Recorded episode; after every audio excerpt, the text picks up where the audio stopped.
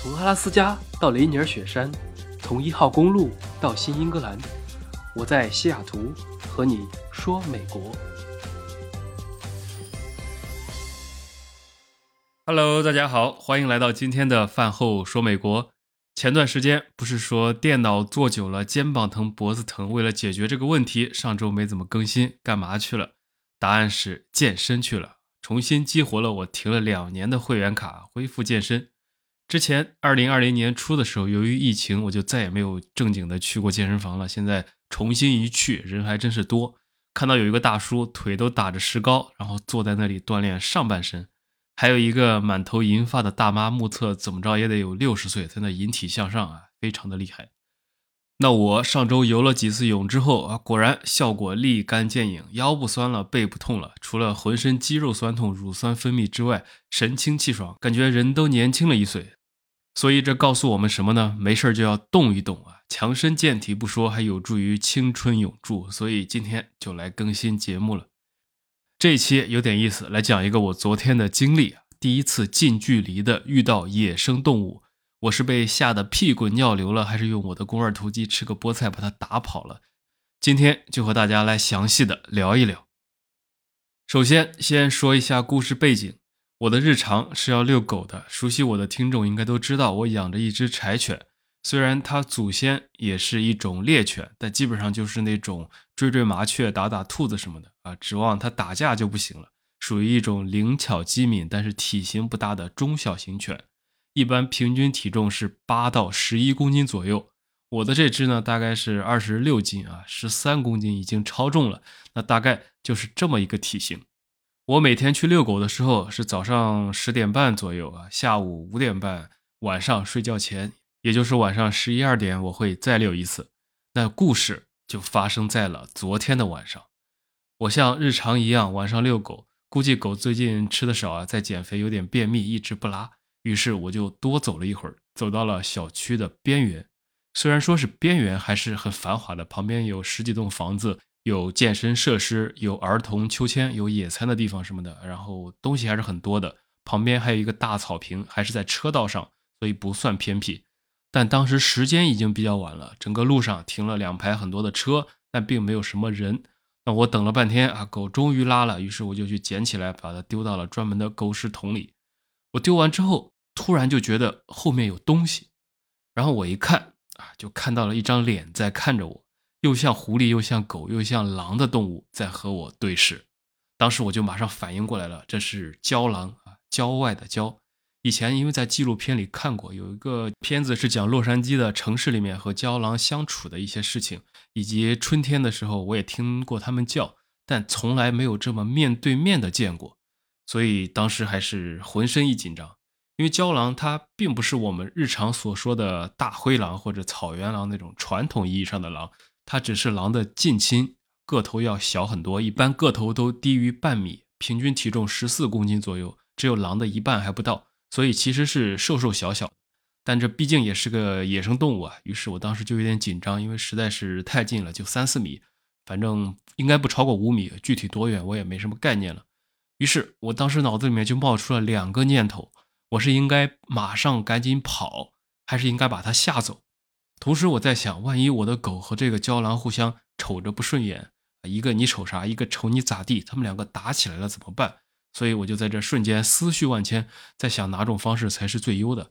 我当时想的是，我这狗虽然胖，但是没什么实战经验啊，肯定打不过这小郊狼啊，所以还是赶紧走为好。然后这个时候我就一低头，结果发现我的狗居然在对着人家摇尾巴，直接就无语了。于是我就拉着它赶紧跑了，从马路的这侧走到了内侧，然后就看到这侧的郊狼倒是也没有看我们，它就远远的跑开了，好像对我没什么兴趣。我还拿手机专门拍了一段，那这个狼它就朝着远处的大草坪消失了。这个时候我才彻底放松下来啊，仔细看了一下视频，然后发到了邻居群里。这也算是一个比较新鲜的体验了。那在我们的日常生活中，最常见的动物不是这个，而是兔子。如果在夏天的时候，几乎每天都能看到草地上，甚至有些人的后院里面都可以看到野兔，黑的、白的、棕的。所以也属于见怪不怪。其次呢，常见的是松鼠，如果你的小区里面有大树，那松鼠肯定没事就能看到。在一些季节，松鼠、兔子比较多的时候，甚至经常在路上都能看到它们的尸体，就是不小心被车撞死了，然后就在那里等着清洁人员把它收走。这些是地上跑的，天上飞的最常见的就是野鸭子和大雁了。公园里、池塘里，在特定季节都非常常见。有时候你走路不小心还会踩到鸭子屎啊，绿色的也挺烦的。那这些是比较常见的动物，基本上在北美这边，不管是美国、加拿大生活的人，应该都见过这些。其次呢，就是没有那么经常，但是每年也能见到的，那就是鹿了。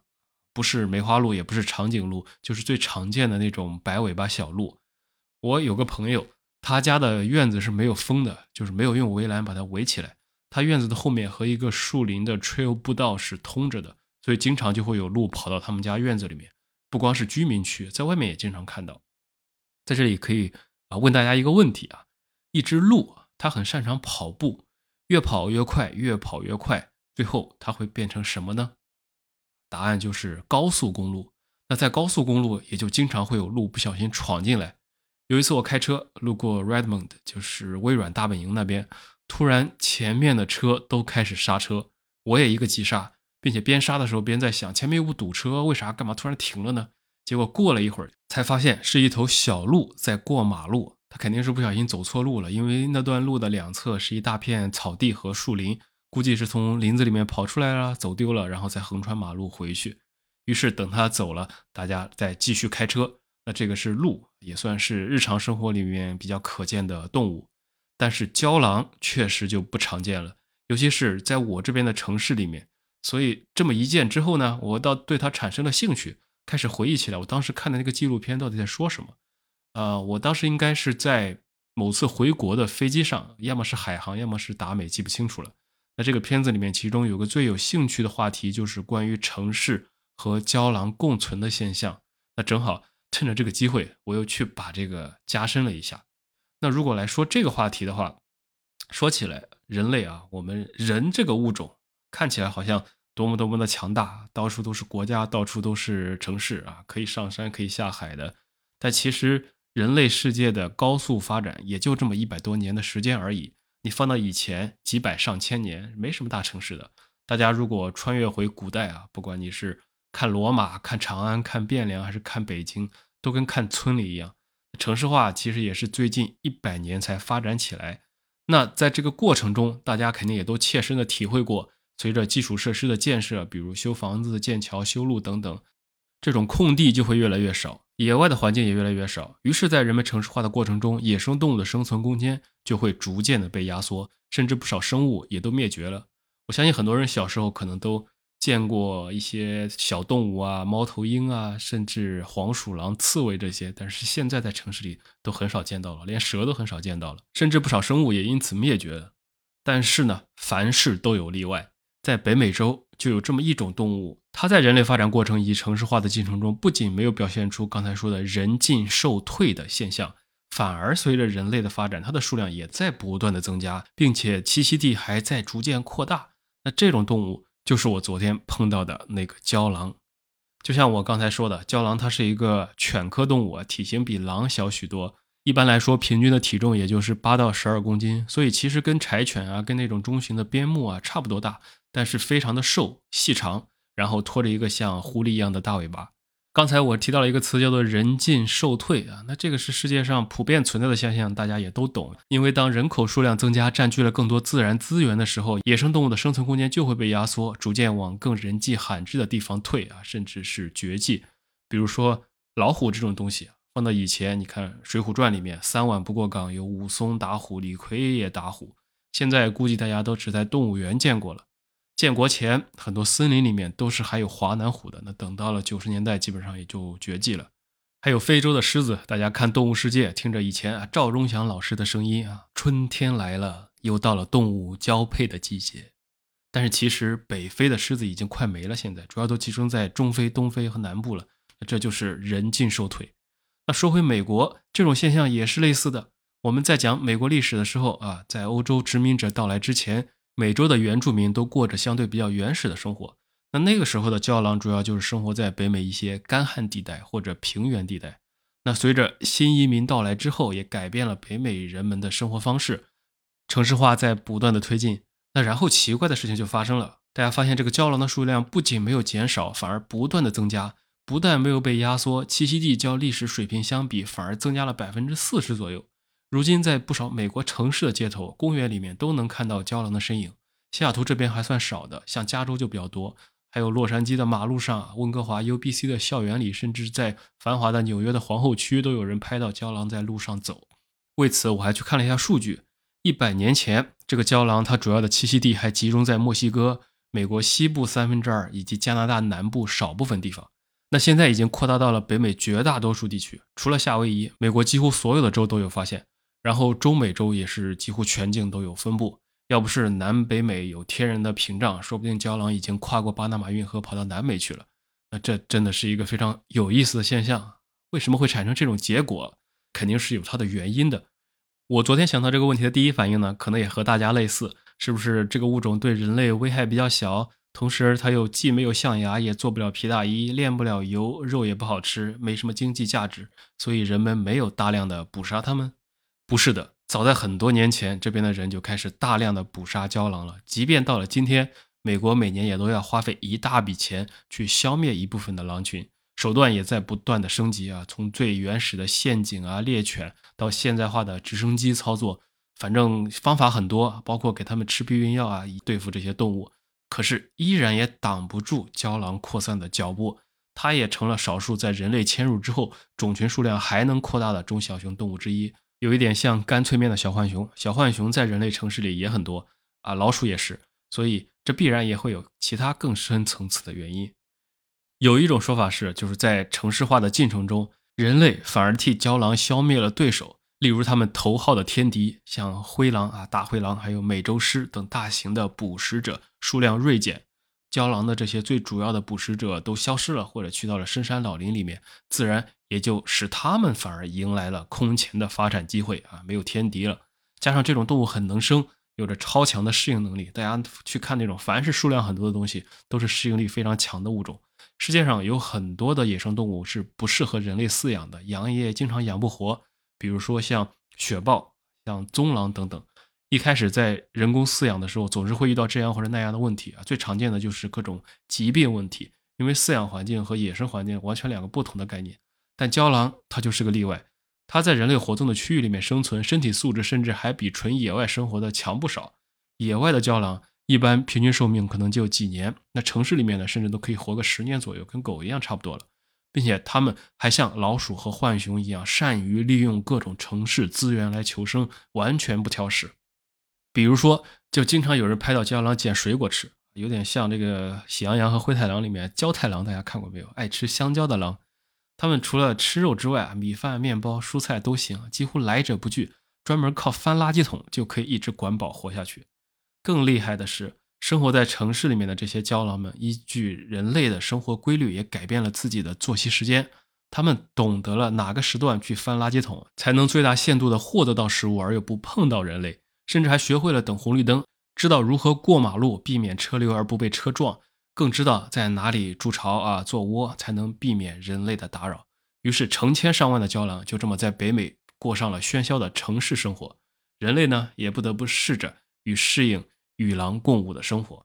所以，我昨天看到那只郊狼是一个例子。还有一些人，他们如果住在比较稍微接近森林的地方，还会有看到熊出没。因此，美国很多地区啊，一般社区都会有一个公告，就是你们家的垃圾桶没事的时候都一定都要盖好，目的就是为了防止野生动物闻到这个味道啊，过来来你们家这个垃圾桶里面找食物吃了。所以这也是一个非常有意思的现象。自然真的是非常的奇妙的。当你觉得人类在主宰这个世界的时候呢，这个世界就经常也会来给你上一课，或者让你再感受一下它的存在。但是这个共存也带来了一些问题，很有争议性。比如说，在一些动物保护者眼里，野生动物适应人类生活的典型例子就是这些郊狼啊、浣熊啊什么的，是人与自然和谐相处的例子，所以就应该保护它们。另外，美国也有不少城市的周边都充斥着大量的这种野生鹿类这种动物啊。大家不要觉得鹿跟狼比，鹿就是好的；小白兔和大灰狼比，小白兔就是好的，大灰狼就是坏的。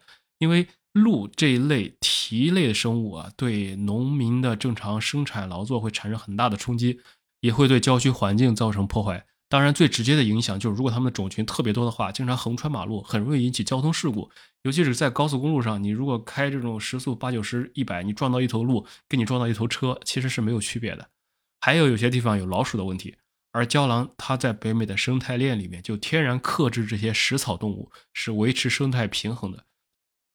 所以从这方面来讲，郊狼的存在是有其意义的。食物链是一个循环。没有那么多脸谱化的谁好谁坏，哪个动物就是好的，哪个动物就是坏的。